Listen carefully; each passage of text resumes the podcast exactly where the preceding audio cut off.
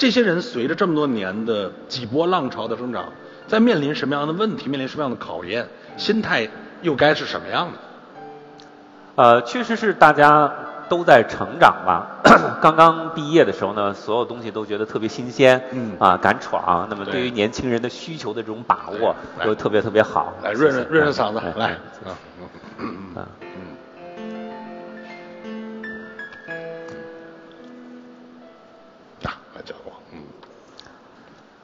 但是随着年龄的增长呢，可能越来越多的是呃多了一些沉稳，就是你做事情的时候可能不是那么容易呃出问题了。但是呢，对年轻人的这种理解和年轻人之间的距离呢，也许就逐步的开始呃拉开。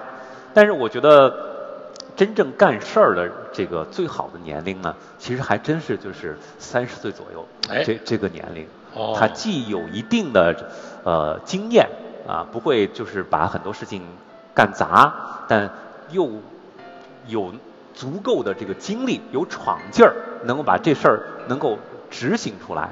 嗯你再年轻的人呢，很可能就是说太没有经历过事情啊，很多事情呢，他可能想的就是错的，或者说是呃，即使想对了的话呢，呃，也有太多的坎儿他扛不过去，呃，韧哎性可能不够，对对对，年龄再大呢，可能在精力啊、体力啊什么这些方面，嗯就会有一些挑战。对所以不同年龄的人呢，要干不同的事儿。二十岁干二十岁的事儿，三十岁干三十岁的事儿，嗯四十岁、五十岁，大家各司其职，各自把自己最擅长的这个呃领域嗯啊、能够做出来一些事情。嗯但是呢，就是也不要完全被这些东西所、嗯呃所束缚啊。其实你看，乔布斯做出 iPhone 的时候，他已经五十多岁了。嗯你能说他没有创造力吗？他其实非常非常有创造力的，对吧？所以呃，每个人还是别觉得三十就老了，没错，对，三十技术产品人正当年，对吧？正当年，这个是最最好的干事儿的时候。嗯啊，而且呢，人和人都非常不一样。嗯啊，对于大多数人来说做不到的事儿，可能对你来说。